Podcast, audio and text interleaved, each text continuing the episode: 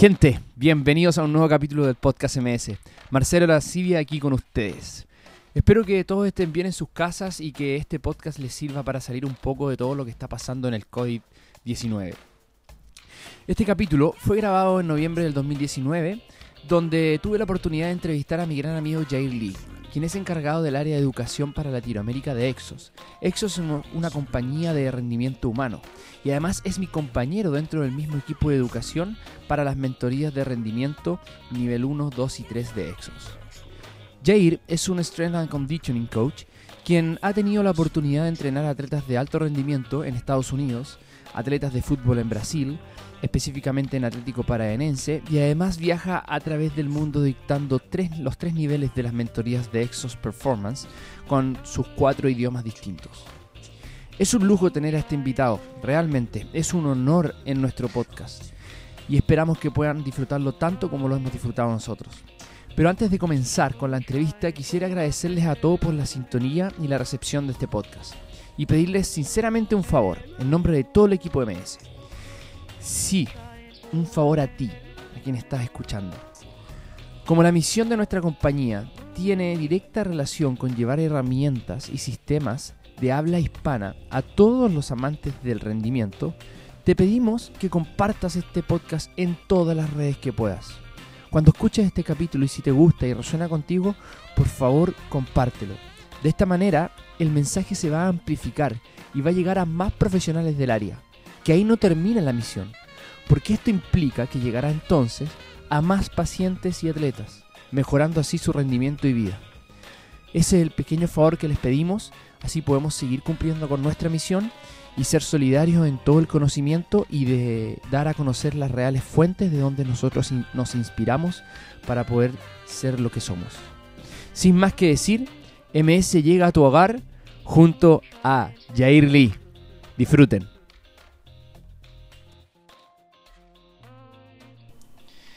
Bueno, aquí ya estamos con Jair, eh, después de la mentoría nivel 2 de performance en, Santiago. De hecho, como comentario, estamos grabando en la habitación del hotel con todo el equipamiento portátil de grabación, así que adaptándonos a las circunstancias. Así que bienvenido, Jair, formalmente al podcast MS. Gracias, Marcelo. Qué, rico tenerte acá, de verdad, para nosotros y en representación de Lucas y Gonzalo. Eh, es muy importante tenerte acá con nosotros en el, en el show. Y quería que primero te introdujeras a la, a la población chilena porque somos muy pocos los que realmente entendemos quién eres tú. Entonces, eh, quiero saber de dónde vienes, qué es lo que haces, por qué haces lo que haces, eh, de manera explayándote o si quieres de manera resumida, como quieras, amigo. primero que nada, muchas gracias Marcelo por invitarme a tu programa y súper contento de poder participar y aportar un poco. Y muy contento de que esté lanzando esto en Latinoamérica, ya que hace mucha falta podcast de buena calidad eh, de información en nuestro ámbito de preparación física, desempeño y kinesiología. Así que felicidades y gracias por la invitación. Buenísimo, gracias. mi nombre es Jair Lee, soy preparador físico de Exos. Soy mexicano, nací y crecí en la Ciudad de México. A los 16 años me fui a vivir a California eh, ahí terminé lo que sería el segundo medio o el high school y eh, después hice la universidad ahí en California. Eh, siempre tuve una pasión por los deportes, siempre me gustó estar activo y sabía que iba a ser algo relacionado con ello. no sabía realmente que la preparación física iba a ser mi, mi llamado, mi destino, pero em, con el tiempo en la escuela me di cuenta que eso era lo que quería hacer, así que comencé con una certificación de preparador, de entrenador personal y después eh, descubrí que había una rama que era la preparación física, así que me dediqué a estudiar eso y um, al último año de la universidad había que hacer una práctica profesional, así que apliqué para hacer una práctica profesional en Exos. La primera vez me rechazaron, la segunda vez me aceptaron y fui a hacer una práctica profesional en Exos eh, y después de eso me contrataron para trabajar con ellos, eh, primero como um, medio tiempo y después como coach de tiempo completo. Y llevo trabajando para Exos desde el 2000, uh, finales 2011, podríamos decir, 2011 hasta la fecha de hoy. Ocho años casi. Ocho años. Buenísimo. Sí. Increíble historia. O sea, una persona de latina, o sea, de, de, México, eh, habla hispana, logra finalmente llegar donde están los más grandes del mundo. Eso es, impresionante. Impresionante. Em, Cuéntame un poquito de cómo fue el desarrollo tuyo dentro de Exos, cómo creciste. Tú me has contado muchas historias, cómo, cómo partiste, cómo es el, ser interno Exos, después empezar a crecer dentro de la compañía y llegar al puesto donde estás ahora. Sí, eh, comienza con la práctica profesional, eh, primero en el área de eh, fitness para el público general y eh, después de tres meses de estar haciendo mi práctica profesional me ofrecen estar tiempo de medio tiempo con ellos eh, trabajando en este centro que era en énfasis público en general pero con el mismo sistema de entrenamiento de Exos. Este centro al mes de que me contratan lo cierran por cuestiones em, de logística y de desarrollo de la empresa deciden cerrar el lugar y así que me quedo prácticamente de nuevo afuera pero mi jefe me ofrece eh, ayudarme para, hacer mi práctica profesional en el área de desempeño, que es la área que yo quería realmente hacer. Así que fui a hacer ah, mi, práctica, mi segunda práctica profesional para Exos, ahora en el área de desempeño, en el Centro de Entrenamiento de Los Ángeles, donde a la segunda semana tuve la oportunidad de, eh, como eh, pasante o como practicante profesional, tuve la oportunidad de hacer eh, mis, mis, horas, pero con el equipo de fútbol de LA Galaxy. Y de hecho trabajando como si fuera el segundo, el segundo preparador físico, uh, el cual fue muy interesante porque tuve la oportunidad de hecho de cubrir al, al número uno, al, al, preparador físico número uno, eh, que tuvieron que hacer cirugía, y de hecho me dejaron a mí a cargo del equipo de los, uh, de los Galaxy um, como estudiante o como pasante. Buenísimo. Sí, sí. Así que ahí comienza más o menos la carrera de Exos, donde tuve la oportunidad de, uno, de eh, meterme al agua o tirarme al agua y, nadar o hundirme. Y, fue donde pude yo mismo darme cuenta de que podía realmente hacerlo y poderles demostrar a Exos que podía realmente ser un coach. Ah, pero eso era solo el comienzo. Realmente volteo ahora atrás y me río de mí mismo, de lo que hacía, de lo que decía, cómo lo hacía, porque si ahora digo que no sé nada, antes sabía mucho menos. Claro, claro. Y el, proceso de crecimiento tuyo ha sido impresionante. Yo te pude conocer en 2015, cuando estaba haciendo la mentoría en Phoenix, y me hiciste, creo que la clase de fortalecimiento más una clase multidireccional. Y otra clase multidireccional de la fase 2 la hizo Nicole Rodríguez. Entonces, estabas tú a la par con ella trabajando en, esa, en, esa, área de educación. Pero después me encuentro tres años después que estás a cargo del área de educación de para Latinoamérica de Exos. Entonces, es un salto gigante. O sea, de hecho, tú me has comentado que ya no estás coachando, ya no estás haciendo clases, le estás haciendo clases a los coaches. Entonces también cuéntame un poco qué, qué se siente hacer eso, pasar de estar con tanto atleta a después entrenar o capacitar a los que van a entrenar a los atletas. Sí, el, proceso fue primero trabajar con atletas. De hecho, yo comencé de, de, entrada a trabajar con atletas profesionales, equipos de fútbol. Em, y eh, en el centro de entrenamiento de Exos Arizona, que es la sede principal, tenía la responsabilidad de estar a cargo de los grupos juveniles, adolescentes y de diferentes deportes, diferentes edades. Eh, esa era mi responsabilidad en, en, las tardes, en la mañana era trabajar con atletas profesionales. Eso es lo que hice prácticamente por seis años y medio, que sería ya para ahora. Y eh, siempre tuve la oportunidad de hacer parte de educación, de hacer algún curso, aportar, eh, ayudar cuando necesitaban apoyo o ir a cubrir a alguien que, necesitaba, que no podía hacer el curso. Y hace un año y medio me ofrecieron eh, estar de tiempo completo como instructor de Exos dando cursos de educación en todo el mundo, no solamente en Latinoamérica. Soy responsable del mercado latinoamericano porque soy el único que habla español, pero, pero, pero eh, soy parte del equipo de educación que nosotros cubrimos prácticamente todo el mundo y somos tres educadores principales uh, que representan a Exos. Y para mí eso es un honor y estoy muy agradecido por la oportunidad de poder hacerlo, de ahora ser eh, coach de coaches, eh, pero es, es bastante responsabilidad. Eh, de poder tener la oportunidad ahora no de coachear, como dijiste, atletas, pero coachear a los entrenadores. Y yo creo que lo importante a reconocer, Marcelo, es el impacto que uno puede tener en la parte de educación. Si antes mi objetivo era ayudar a atletas, ahora es ayudar a personas.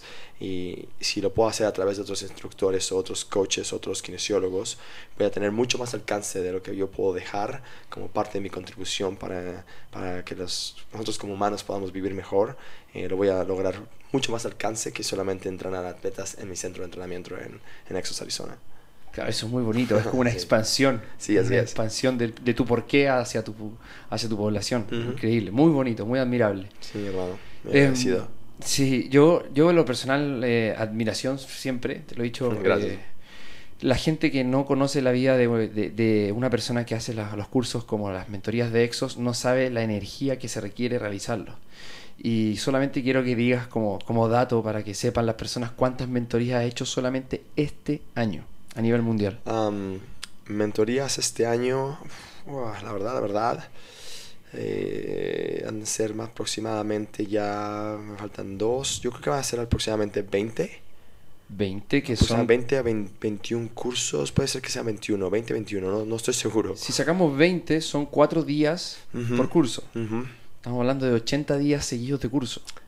Bueno, no seguidos, obviamente, pero No, son 80 claro. días seguidos en total, ¿cierto? Claro, claro, que son 8 horas todos los días y Ujú. atentos 100% y además la- las mentorías no tienen solamente un componente cognitivo de, de aprendizaje teórico, sino que también práctico. Sí. Y una de las cosas que caracteriza a Yair es, se los puedo decir de, de manera fidedigna, es la forma en que te mueves, lo, lo bien que demuestras los ejercicios. Y eso es algo que habla muy bien de cualquier coach en que, que quiera realizar algún cambio en su atleta. Y tú no solamente te mueves durante la, la práctica, sino que también lo haces después de, la- de las mentorías, entrenas. Claro. O sea, la energía que tienes es tremenda, desborda la energía. Entonces eso, eso es importante que lo sepan sobre, sobre Yair. O sea, eso lo digo como, como comentario mío. O sea, es impresionante la energía. Gracias. Seguirte el ritmo es, es casi imposible, compadre. Sí, no sé de dónde sale. De algún lado yo creo que debe ser la pasión y el, el amor que tienes por lo que haces. Sí, parte de. Nosotros tenemos un conjunto de preguntas que te vamos a hacer como Movement Solutions. Eh, y tiene relación con, lo- con el objetivo de este podcast, que es finalmente eh, ponernos de acuerdo en Latinoamérica sobre lo que es rendimiento, sobre lo que es salud dentro del rendimiento, sobre lo que es movimiento, la importancia del movimiento. Estuvimos hace poco hablando con Roy Araya sobre la educación física y que cómo cada vez tiene menos papel o, o- o cómo juega un, un rol cada vez menos importante dentro de, lo- de la educación de nuestros niños y que sabemos que está directamente correlacionada con el nivel cognitivo. O sea, mientras mejor te mueves, mientras más te mueves, mejor nivel cognitivo vas a tener. Y hoy en día en Latinoamérica estamos teniendo una crisis de movimiento. Y no solamente en Latinoamérica, quizás a nivel mundial. Yo creo que sí. Pero tenemos que entonces empezar a batallar y tener factores de cambio, agentes de cambio como tú, como los chicos de MS, como Roy, y queremos ligar las preguntas hacia ese, hacia ese foco, al foco de rendimiento. Y la primera pregunta te la tiene, te la hace Lucas Magasic. Él dice, eh, ¿crees que el concepto de rendimiento se entiende distinto en distintos lugares, específicamente en distintos lugares que has vivido o compartido en, tu- en estas mentorías?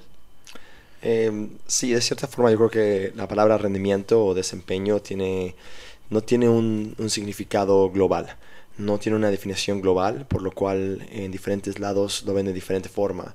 Ah, siempre apuntando hacia el área de fitness, siempre el área de, de desempeño, por decir así, ah, pero no es específico. Y yo creo que la idea es empezar a redefinir eh, qué es desempeño. eh, y aparte de desempeño, se puede significar muchas cosas para diferentes personas. Porque el desempeño de una persona que trabaja 5 o 6 días por semana en una oficina, eh, que a lo mejor no practica un deporte, pero le gusta estar saludable, va al gimnasio, eh, entrena, a lo mejor sale a correr dos, tres veces por semana, eh, le gusta jugar con sus hijos en, en los días libres. Para él desempeño a lo mejor es, es, es un significado diferente. Para él es, es simplemente estar saludable para que pueda rendir en su trabajo, para que pueda jugar con sus hijos, eh, para que se vea a lo mejor bien, eh, para que siga siendo eh, una atracción para su esposa o su pareja. Claro. Eso para él es rendimiento. Y si lo definimos desde el lado opuesto, por ejemplo, de un atleta profesional, eh, es muy común que te diga quiero ser más rápido, quiero ser más explosivo, quiero ser más fuerte. Pero incluso dentro de esas tres definiciones que acabo de mencionar como más rápido, explosivo, fuerte, realmente no está bien definido qué significa rápido, qué, qué significas con rapidez, qué tipo de rapidez, qué tipo de velocidad te refieres, es velocidad de, de reacción, es velocidad de movimiento, es cambio de dirección, por lo cual yo creo que la definición eh, global de desempeño es muy amplia y tiene tantos significados que yo creo que la podemos adaptar de acuerdo a lo que busquemos y es por eso que me encuentro diferentes definiciones en diferentes partes del mundo. Buenísimo, claro. Para una persona el rendimiento es volver desde la rehabilitación a poder jugar con su hijo. Ujú, Eso Podría ser. rendimiento. Podría ser rendimiento. O perder peso, por ejemplo. Claro. O sea, ¿por qué, no, ¿por qué no considerar eso como rendimiento? La persona que quiere bajar 30 kilos. va a tener que entrenar, va a tener que procurar su comida, cambiar su alimentación, cambiar sus ámbitos de, sueño, cambiar sus ámbitos, por ejemplo, sociales. Eh, va a tener que dedicar más tiempo al entrenamiento. Eh, eso es parte del rendimiento. Es, es, muy parecido al mismo proceso que haría una persona que va a perder peso, una persona que va a entrenar, ¿cierto? Es cambio de hábitos, cambio de actitudes. Y eso sigue siendo rendimiento, pero desde otro punto de vista. Muchas veces se habla del alto rendimiento solamente, se habla de rendimiento como deporte, como solo eh, competitividad, y a veces no es así. Y hoy en día, en lo personal, estoy viendo una crisis de rendimiento a nivel mundial, donde las personas lo que están haciendo es estar desde su escritorio trabajando sentados, después yendo a su casa para estar sentados, después, mm. o sea, viviendo genéticamente como no estamos preparados, porque no estamos preparados para lo que estamos haciendo hoy en día en la vida natural, en la vida normal, perdón. Entonces, esa otra perspectiva, cómo volver a nuestras raíces también podría ser rendimiento. Volver. claro, y volver a las raíces, ¿a qué te refieres, Marcelo? Por ejemplo, nuestra, nuestro movimiento, ¿de qué forma nos movíamos usualmente? Como desde nuestro neurodesarrollo, como habla FMS, DNS, la mayoría de los, movimientos que nosotros realizamos para poder corregir patrones es volver a nuestras raíces de movimiento, a nuestra genética de movimiento. Y no solamente a nuestro movimiento, sino que a nuestros comportamientos. Porque hoy en día tener estrés todos los días continuamente, disparando estas respuestas de fight or flight, eh, o respuestas de sistema simpático, tampoco es algo natural. Nosotros no estamos preparados para eso. Esas respuestas están hechas simplemente para cuando necesito huir rápido, en el momento preciso, para poder guardar mi vida, claro. Pero hoy en día estos niveles de estrés están disparados y continuos, producto de que tengo que cumplir metas en el trabajo, tengo que cumplir desarrollo específico de, clientes, eh, tengo que cumplir con, no sé, eh, con llevar plata para, para mi familia, por ejemplo. Y la gente se empieza a estresar y se estresa y se estresa. Estos niveles crónicos de estrés no es natural tampoco. Entonces, a lo que voy con volver a lo natural o volver a las raíces es volver a cómo deberíamos vivir. No completamente, pero sí un poquito. vivir, en una cueva. No, no vivir en una cueva comiendo dátiles, matando leones. No, no, no, no, no se trata de eso, pero sí recordar que somos no somos máquinas, que somos un ser, ser biológico que tiene que tiene su lugar, o sea, tiene su movimiento, tiene su forma de pensar, tiene su forma de nutrirse y muchas veces hoy día estamos viviendo una forma que es totalmente fantasiosa, una forma que la hemos creado nosotros y que nuestro sistema lleva muy poco tiempo viviendo así y empezamos a tener enfermedades de todo tipo por lo mismo. Entonces también eso puede ser rendimiento. Sí, yo creo que tocas muchos puntos importantes y en la forma, yo lo veo como una forma artificial en la que vivimos, en la que tratamos de separar eh, nuestro entorno natural y vivir en nuestro entorno artificial que creamos como en aspecto de las ciudades, en un entorno de comodidad donde todo es accesible, desde los alimentos son muy mucho más accesibles, no tenemos que buscar esos alimentos como lo hacíamos antes, eh, por lo cual el movimiento que vamos a generar es diferente. Ah, las actividades físicas ahora son más bien por recreación o por necesidad, no tanto porque teníamos que buscar alimento, teníamos que cazar, teníamos que eh, proveer para nuestras familias. Así que el movimiento de la actividad física es, es diferente como lo expresamos hoy en día, a veces se convierte no en una necesidad, sino en una, una selección o una una preferencia. Ahora, eh, obviamente las actividades físicas como el deporte también es una creación humana y es, es algo que decidimos hacer. Así que dentro de nuestros gimnasios, eh, tanto como en MS como en Exos, yo los considero que son entornos artificiales, donde el movimiento es, sigue siendo un invento. Ah, así que para mí volver a la natural sería salir al medio ambiente, salir a la naturaleza y, y moverte, ¿cierto? Escalar, subir, trepar cosas, y también documentado. claro. y también documentado todos los beneficios que genera eso. Todas las descargas neurológicas o descarga de, estrés que genera salir al aire libre a, respirar. Bueno ahí pueden escuchar sirena de, claro no no hay, no hay problema no hay problema. Esa es la idea que el podcast sea súper natural en el otro podcast hubo un portazo. Estábamos en mi casa se cerró fuerte pum. Esa es la idea que sepan que, que no todo es artificial es lo mismo. Tengo otra pregunta de Gonzalo Velázquez. Eh, dice Em, eh, ¿cuál, crees tú, eh, desde tu visión de entrenador, es el mayor problema de comunicación entre los coaches y kinesiólogos? O entrenadores y kinesiólogos. Yo creo que el principal problema entre las diferentes disciplinas es la falta de un sistema el cual nos una. Eh, Y en referente al sistema me refiero no solamente a la forma de trabajar, sino tener un lenguaje común. Y normalmente nosotros eh, tendemos a ser un poco técnicos en nuestro lenguaje, tanto en la kinesiología como en la preparación física, como en la nutrición. Y lo ideal es que al final de cuentas, aunque tengamos nuestro lenguaje técnico, hay un tronco común. Um, y ese tronco común es un sistema, un sistema de, trabajo. Y eso lo digo por en base a cómo nosotros trabajamos en Exos. Eh, aunque no es perfecto tampoco, pero sabemos que el objetivo es el cliente, el objetivo es ayudar a otras personas a alcanzar sus metas. Y el kinesiólogo, el preparador físico, el nutriólogo, el psicólogo especialista en deportes, eh, tienen el mismo rol, es ayudar a otra persona y sabemos que juntos logramos más que separados, por lo cual nuestra comunicación es sumamente importante para poder juntar o unir fuerzas para que podamos alcanzar un mejor resultado.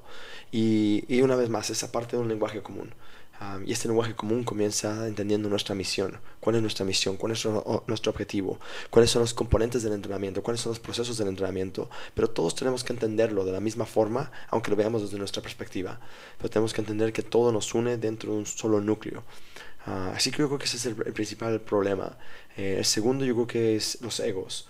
Eh, hay mucho ego en el pensar yo estoy bien, tú estás mal, o mi trabajo es más importante que el tuyo, eh, yo sé más que tú, y esos egos nos llevan a una separación y a crear más barreras en lugar de eh, dejar el ego a un lado y decir cómo puedo ayudarte a ti para que puedas ayudar a la otra persona y cómo me puedes tú ayudar a mí para que yo pueda ayudar a la otra persona. Al final de cuentas, nosotros somos más fuertes cuando podemos mezclar las interdisciplinas y trabajar por un bien común. Um, y yo creo que son esos dos, es multifactorial, obviamente puede haber más causas, pero yo creo que esas dos partes son algo que podríamos pensar. Uno en tener un lenguaje común a través de un sistema que nos una y por otro lado dejar el ego al lado. Claro, sí, yo estoy totalmente de acuerdo con esos dos puntos importantes que tomaste. Eh, desde el, al medio, porque yo soy kinesiólogo y además uh -huh. soy entrenador, entonces estoy como al medio, más tirado hacia la parte entrenador.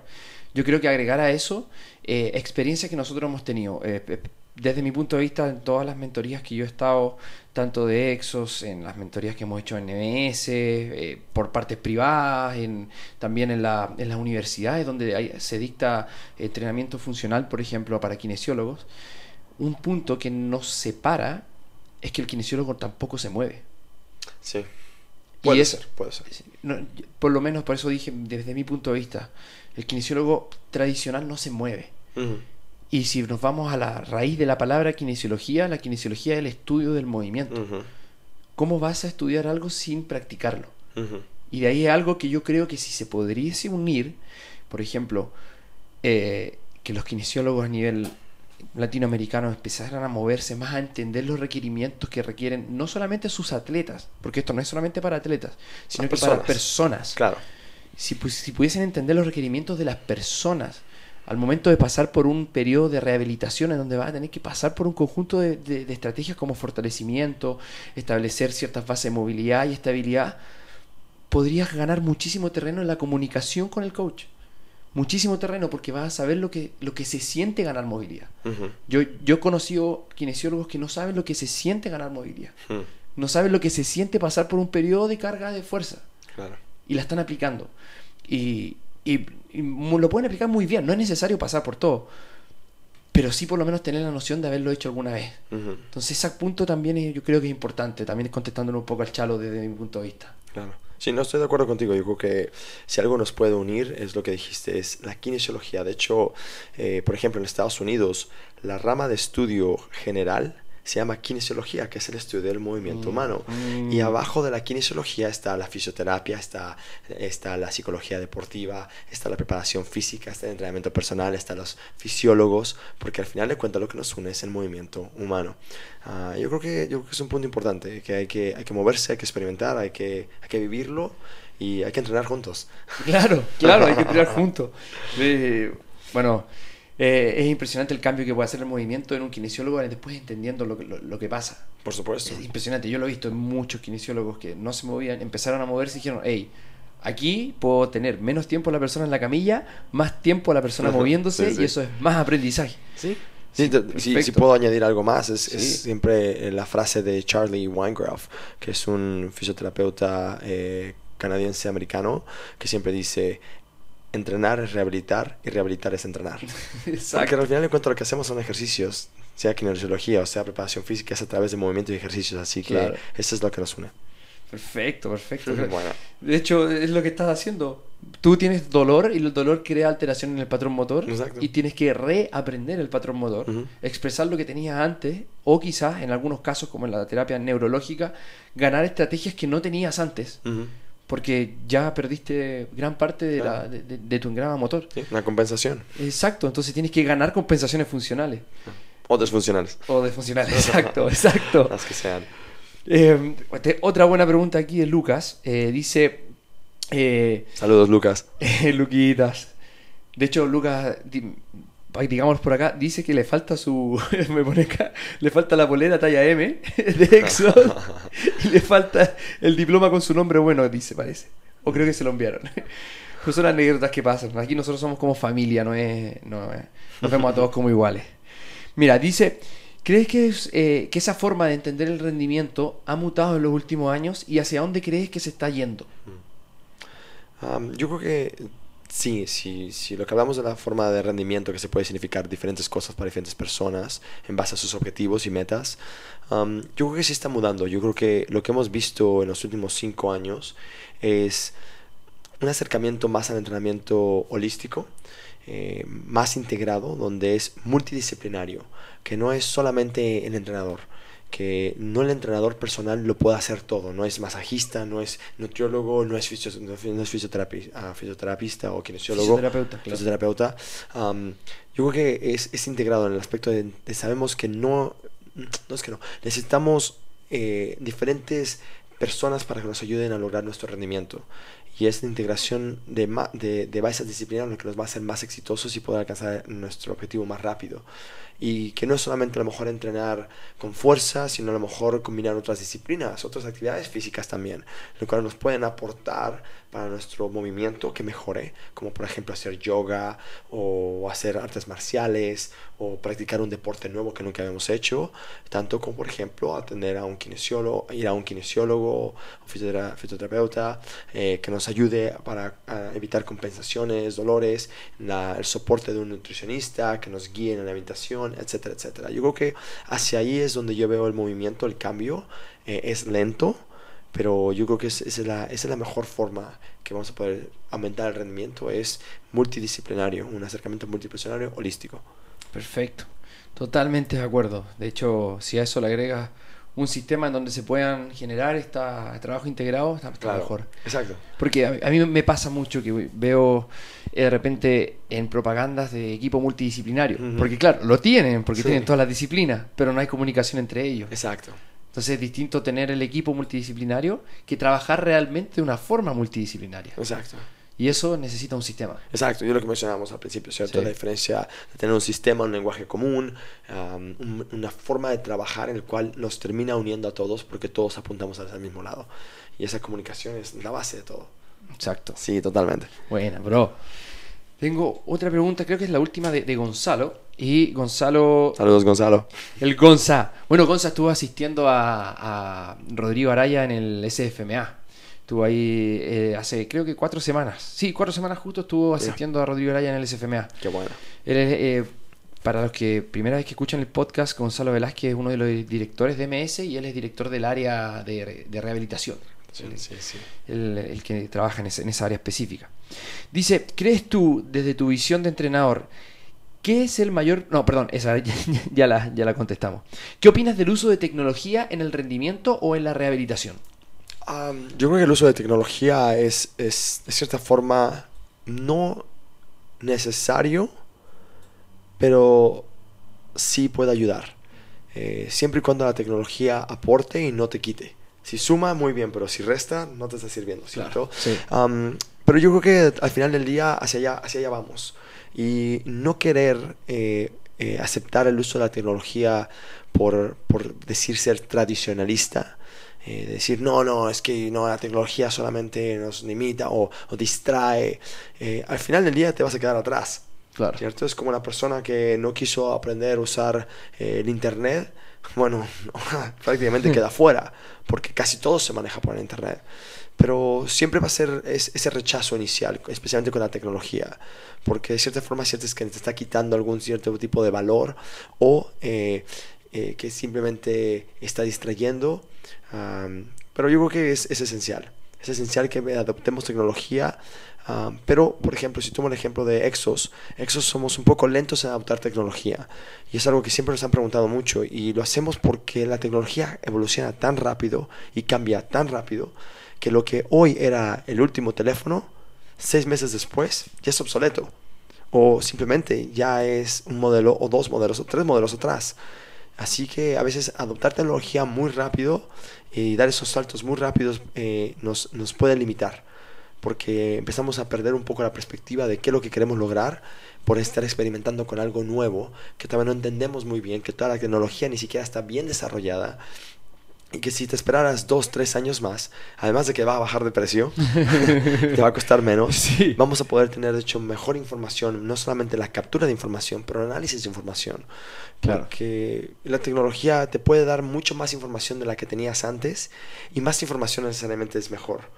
Cuando tienes más información, ahora requiere tener que deducir qué significa esa información, darle un significado para poderlo transferir o trasladar ese conocimiento nuevo que adquiriste por la tecnología a la aplicación real. Así que lo podemos ver de diferentes puntos de vista, pero al final de cuentas la tecnología está aquí para ayudarnos y hacer las cosas más eficientes. Y, tenemos que adoptarla, tenemos que aprovecharla, utilizarla eh, siempre y cuando nos sirva dentro de un sistema de entrenamiento. Claro el costo-beneficio de incorporar algo así. Por supuesto. Porque muchas veces el, el costo no, no, no, solamente económico, sino que eh, podemos incorporar tecnologías que nos pueden decir data que también podemos deducir de otra forma. Y que muchas veces es muy pequeño la ganancia que nos puede dar. Porque podemos estar obsesionados, por ejemplo, con eh, entrenamiento por velocidad. Pero quizás no estoy cumpliendo los principios primero de otras cosas. Por ejemplo, a lo que me refiero con principios. Quizás no estás manejando los principios de fuerza como deberías trabajarlo. Y lo que estás trabajando es simplemente entrenar en base a velocidad con algunos implementos o alguna eh, tecnología que te ayude a entrenar con eso, pero realmente no estás haciendo lo que tú crees que estás haciendo, porque estás fallando con tus principios. Entonces, mi opinión es no ser tradicionalista, sino que tratar de hacer, como dice Marvel Steigen, pequeñas cosas, pero esas pequeñas cosas hacerlas extremadamente bien.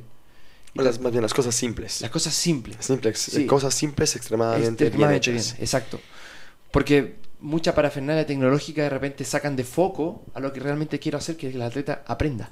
Así es. Entonces eso es lo que yo, lo que yo creo. Ahora, la, tecnología que se está ocupando en, en, monitoreo de carga en, en equipo, eso está increíble. O sea, cómo podemos tener ahora una, un monitoreo de carga mucho más específico en deporte de equipo, pero para eso se necesita una persona que pueda interpretar los datos. Así que no es simplemente estoy monitoreando, sino que ahora tengo que tener una persona especial, especial para monitorear esos datos. Entonces ahí la tecnología es, algo que es un, tema, un tema. Yo soy más de no tradicional, sino que mantenerlo simple y lo que te aporte bien y realmente objetivamente te aporte, perfecto. De hecho, la última incorporación que hicimos en MS fue, de hecho, es nuestra primera incorporación de tecnología en MS, fue la toma de horas. Ok. Eso nos solucionó la vida. ¿A qué te refieres con la toma de horas? Tomar, tomar horas para poder entrenar en grupos. Ok. Un software de toma de horas que tú puedes tomar la hora a través del celular. Algo que ya se está utilizando en muchos lados y hace de agendar, agendar tu clase. agendar la clase, exacto. Perfecto, ok. Y podríamos haber invertido el, mismo dinero en otra en, algo que nos, nos, permita entrenar de manera distinta o más objetiva. Pero decidimos en, algo tan simple como que la gente esté más cómoda tomando la hora.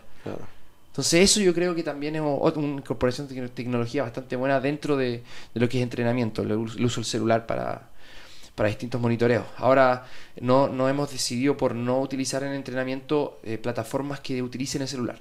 De hecho, los mismos atletas nos piden no utilizar el celular. Claro. Porque es una forma de, distraernos. Entonces, ahí es un complicado el uso del celular en el, entrenamiento. Ahora, eh, yo te voy a hacer una pregunta en lo, personal, porque ya terminamos ahí con la pregunta de los chicos.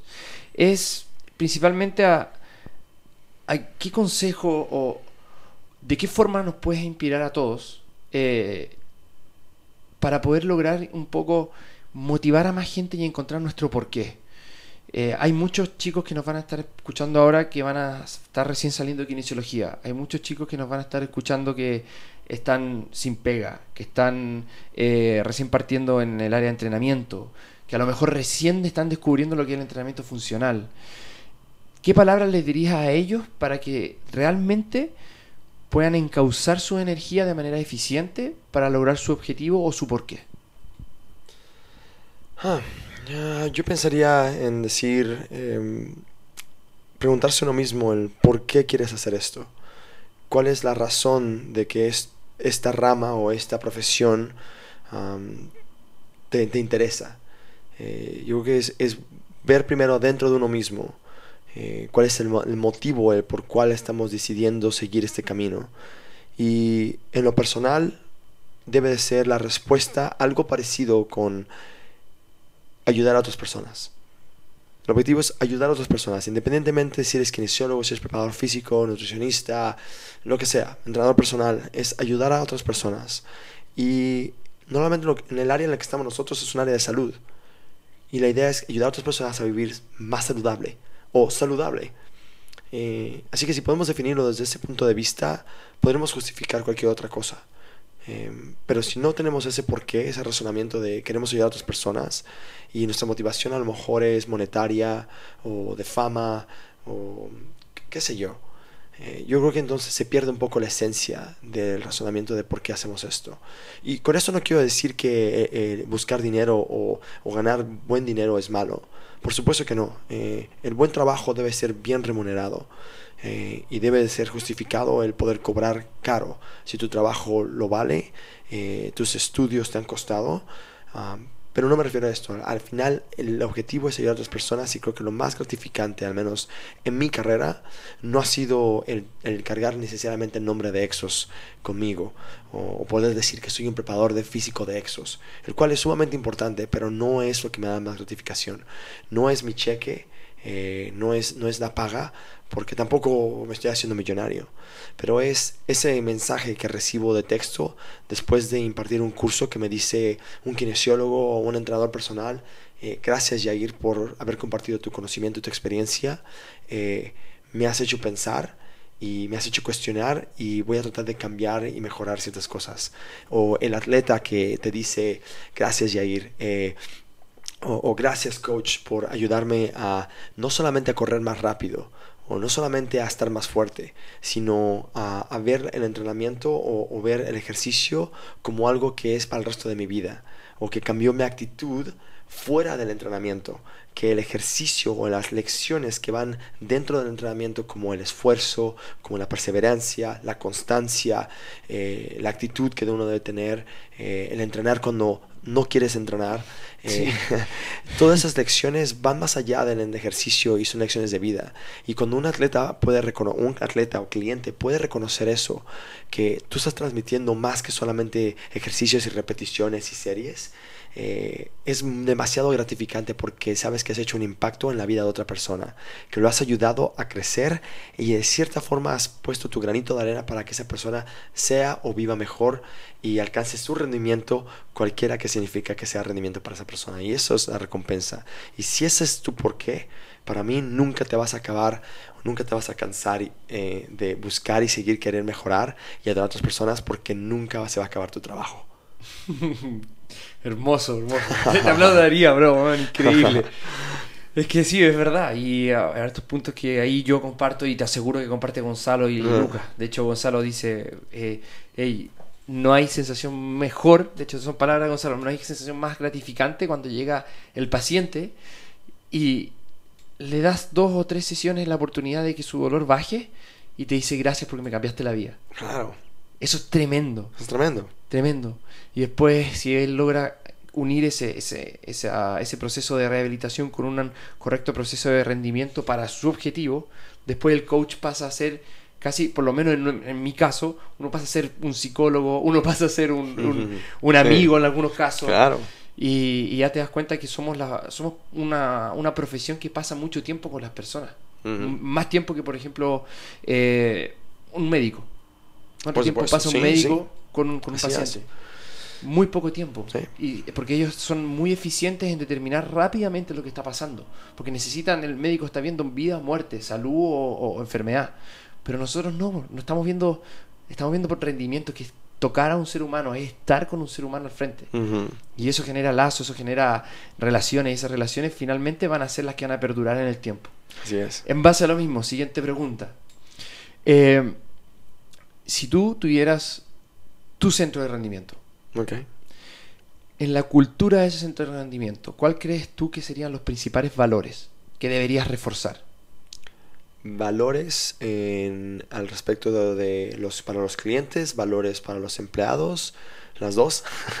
Es que en lo personal, las dos, porque creo que los valores de, los, de, de- de las personas que trabajan contigo después finalmente van a ser los mismos valores de los clientes que van a trabajar contigo. Eso es una cultura, al final de una cultura. Exacto. Yo creo que el, el primer valor es, como lo mencioné antes, sería ayudar a otras personas. Es, estamos aquí para mejorar y ayudar a otras personas. O no mejorar, más bien, estamos aquí para ayudar a otras personas. Punto. Yo creo que sería el lema, eh, cualquiera que sea el objetivo. Y el segundo, el segundo valor, o yo creo que sería no hacer daño. Eh, y nosotros somos los especialistas y somos responsables del estrés que estamos impartiendo. Y, y lo importante es no hacer daño. Um, yo creo que el tercer valor sería crear relaciones. Eh, no olvidarnos que estamos trabajando con seres humanos. um, que el valor humano es lo más importante. Eh, así que yo creo que con esos tres valores podríamos crear una buena cultura.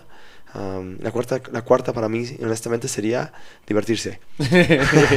Yo creo que, yo creo que se, nos, se nos olvida a veces ya como adultos um, eh, que al final de cuentas no nos podemos tomar esta vida demasiado en serio. Eh, así que yo creo que el cuarto valor sería pasarla bien, divertirse, algo por el estilo. Um, y no dejar de jugar, ¿cierto? Claro. Así que yo creo que esos cuatro valores podrían, podrían aportar bastante para, para crear una buena cultura en un lugar de trabajo. Ah, yo creo que si ya veo- subiría una más, sería tener un propio sistema de entrenamiento o un propio sistema de trabajo en el que nos una a todos.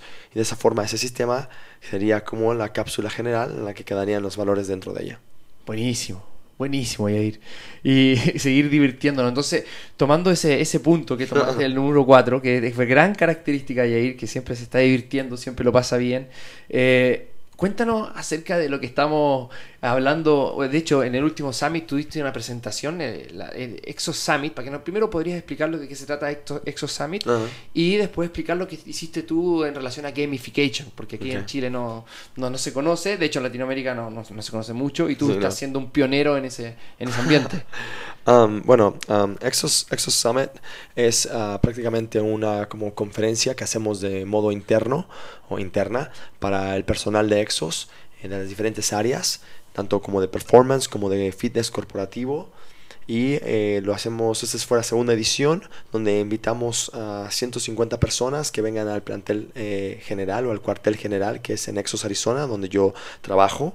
Y eh, tenemos conferencias, tenemos ah, actividades físicas o sesiones de entrenamiento, eh, todos a, la- a través de la educación. Y además de la educación es para poder compartir con otras personas del entorno, con otros compañeros de trabajo que a lo mejor nunca habíamos conocido porque están al otro lado de Estados Unidos. Bueno, eso es el Exos Summit. Um, tuve tuve la, la suerte la fortuna de que por segundo año consecutivo me pidieron que presentara el mismo tema que acabas de mencionar, que se llama, um, en español se llama gamificación. Eh, gamificación em, o gamification es el, convertir una actividad, ya sea un juego o no, eh, perdón, sería convertir una actividad en un juego. Eh, la actividad puede que sea relacionado con un deporte o con un ejercicio o con algo no relacionado con ejercicio. Eh, así que es prácticamente instalar reglas, limitaciones, número de jugadores, puntajes, eh, ganador, vencedor, etcétera, a estas actividades. Entonces, em, si pudiera dar un ejemplo, sería creo que lo más fácil para poderlo ver. Eh, podemos hacer esto. Ah, podríamos hacer un juego en el que si van a mi, a mi página de internet, de internet De ah, Instagram. Se llama mi página de Instagram, eh, que es coach-jair. Pueden ver, de hecho, varios ejemplos. Por ejemplo, el ejemplo, eh, el ejemplo más clásico sería eh, el, el juego que hacemos con las minibandas o con un cono, en el que dos personas se ponen uno enfrente del otro de manera ah, alter, ¿cómo se llama? Alternada. Alternada. Y la idea es que estas, es, esta persona va a luchar contra la persona para poder ganar el cono o la minibanda que está en el piso y es a través de la indicación del coach. Entonces, Marcelo y yo nos ponemos de frente uno al otro de manera alternada, eh, las manos están por detrás de la cabeza y cuando el coach diga, va, eh, los dos atletas vamos a bajar y vamos a tratar de ganar el cono o arrebatar el cono o la minibanda del piso. Y esto lo podemos hacer de hecho como si fuera una, eliminatoria en la que todas las personas que están en el grupo tienen la posibilidad de jugar y eh, al final de cuentas hay un vencedor que sería el campeón del, juego. Eso es un ejemplo de hacer una dinámica de movimiento el cual involucra ciertos patrones de movimientos que usamos en el entrenamiento regularmente, pero habla de una forma de juego. Por ejemplo, obviamente lo más clásico sería, por ejemplo, como en CrossFit o como en cualquier otra sesión de entrenamiento en que vamos a poner, vamos a decir, eh, te tienes que subir a la bicicleta y el primera persona que llegue a un kilómetro. Claro. Tiempo. Obviamente, es, de hecho, eso es una forma que se llama competencia. Es una forma de convertir un ejercicio que sería subirte a la bicicleta estática en un juego, porque eso se convierte en una competencia. Uh, eso es otra forma, por ejemplo, de gamificación que a lo mejor es mucho más conocida. Um, Em, ¿Qué otro tipo de cosas podrías eh, ver? por ejemplo, podríamos hacer, seguramente lo han visto en Instagram, donde están dos equipos, dos, dos grupos de personas, independientemente si son atletas o no, y tienen que jugar a, ¿cómo se llama este juego? En México le decimos gato, donde tienes ah, las, X, las X y las O, ¿cierto? Entonces tienes, eh, creas una estructura en el piso como si fuera un gato a 5 o 10, 10 metros de distancia, y lo van a usar a través de conos o balones medicinales y los atletas por grupos tienen que correr desde la, la, salida hasta donde está el gato, tienen que poner el implemento, regresar, darle la mano al atleta, la otra persona tiene que correr y entonces se convierte en una dinámica donde involucras aceleración, pero ahora estás involucrando el juego del gato y obviamente el primero que hace tres, em, tres objetos en línea es el que gana como cualquier juego del gato que se hace. Eso por ejemplo es otro ejemplo de gamificación, Perfecto. en donde involucra las actividades físicas en forma de juego. Al final de cuentas, lo más importante de esto es, uno, es divertido, dos, llama la atención, tres, hace que las personas trabajen en grupo y estos, estos componentes eh, los puedes utilizar en diferentes partes de la sesión de entrenamiento, pero involucran lo que mencionamos, hace que la sesión de entrenamiento sea divertida. Y no quiere decir que estamos aquí para entretener a personas, no necesariamente, pero al mismo tiempo a nadie le gustaría una, una sesión de entrenamiento que todo el tiempo es aburrida y monótona a cierto momento tiene que haber un poco de elementos divertidos. Es como balancearlo, porque ya aprender algo nuevo ya es fome. aprender algo nuevo es difícil. Claro. Entonces, hacer ahora aprendizaje más pasarlo bien, entonces está generando un estado, por decirlo así, de flow increíble, porque la persona no está pensando en lo que está pasando afuera. Exactamente. No está pensando en lo que le está diciendo el coach, lo único que está mm. pensando es la tarea que le diste en el, en el, ejercicio. Sí, pero ahora es una competencia, ahora es divertido, ahora tengo que, tengo que correr fuerte porque si no, no voy a dejar mal a mi equipo. y bueno, a lo mejor me, me equivoco y nos reímos. En, en fin, es, es, es una forma de de añadir un cierto elemento, un toque especial a las sesiones de entrenamiento y se puede hacer de muchas formas, ah, sin perder de vista el objetivo, que no es necesariamente entretener, pero no está de más de vez en cuando darles un regalito y hacer que se diviertan, que se rían, romper el hielo, pasarla bien, moverse y gozar un poco. Perfecto, no, increíble, tiene todo lo que lo que puede representar a Yair dentro de una sesión de entrenamiento. De hecho, tienen que ver a Yair cuando entrena, ¿eh? los ojos le brillan, qué rico, me voy a mover, necesito moverme. ¿no? Sí, eso es hiperkinético. Así hiperkinético. Como, de hecho, has estado todo aquí, todo el rato aquí moviendo las piernas, no, no has estado quieto. No, tengo que mover. Nunca. Así para moverme. Bien. Jair, estamos cerrando el podcast, ¿ya? Eh, de hecho, se pasa rápido, 45 minutos. volando. Volando. Eh, yo creo que este va a ser el primero de varios, porque podemos... Me imagino que sí, hay mucho que hablar. Mucho que hablar, esta es la primera introducción. Entonces, él es Yair, eh, un gran amigo mío, eh, trabajando juntos en el equipo de Exos. Eh, quisiera que si pudieras darle algún mensaje, no solamente a los trabajadores de MS, que tú conoces a varios de, cerca, sino que a la comunidad de MS, a nuestra familia MS. Si nos puedes dejar un mensaje para cerrar este podcast, para que de aquí en adelante sigamos teniendo esta, esta relación. Ah, yo creo que la comunidad de MS sigan haciendo lo que están haciendo, han hecho un muy buen trabajo por lo que he podido ver, eh, así que sigan, sigan promoviendo movimiento, eh, sigan tratando de evolucionar eh, y sigan creando un, un, entorno familiar, que al final de cuentas uno es, esa base de relaciones humanas. Así que sigan desarrollando eso, es lo que más, lo que más importa. En el segundo elemento, obviamente los movimientos y la cultura eh, en base a ejercicios, etcétera, de un sistema, pero es, es primero los clientes. Ah, y para, para, para, todas las personas, todas las personas que igual no trabajan en MS, pero que trabajan en un centro de entrenamiento, eh, no olviden la perspectiva, que es, estamos aquí para movernos. Los seres humanos estamos aquí para movernos y sigan compartiendo eso y ayudando a otras personas. Perfecto, Yair. Te seguimos entonces eh, o te podemos contactar por coach-yair. Eh, sí, me pueden contactar en Instagram, ese sería el mejor medio, coach-yair, J-A-I-R, en Instagram. Y bueno, los invito a que visiten obviamente la página de Exos Educación, que sería arroba em, e, Exos Educación o Education. Uh, nos pueden ver ahí también en todo el contenido. Eh, Marcelo, muchísimas gracias por invitarme a este podcast. Súper emocionado de que vamos a poder aportar a la comunidad latina eh, de habla hispana un, otro podcast uh, de, de, performance. Y vamos más, vamos arriba por más, más, más episodios y a movernos. Exacto, exacto. Vamos con todo, amigo. Muchas gracias por estar aquí. Chao, gente. Los queremos. Chao, chao.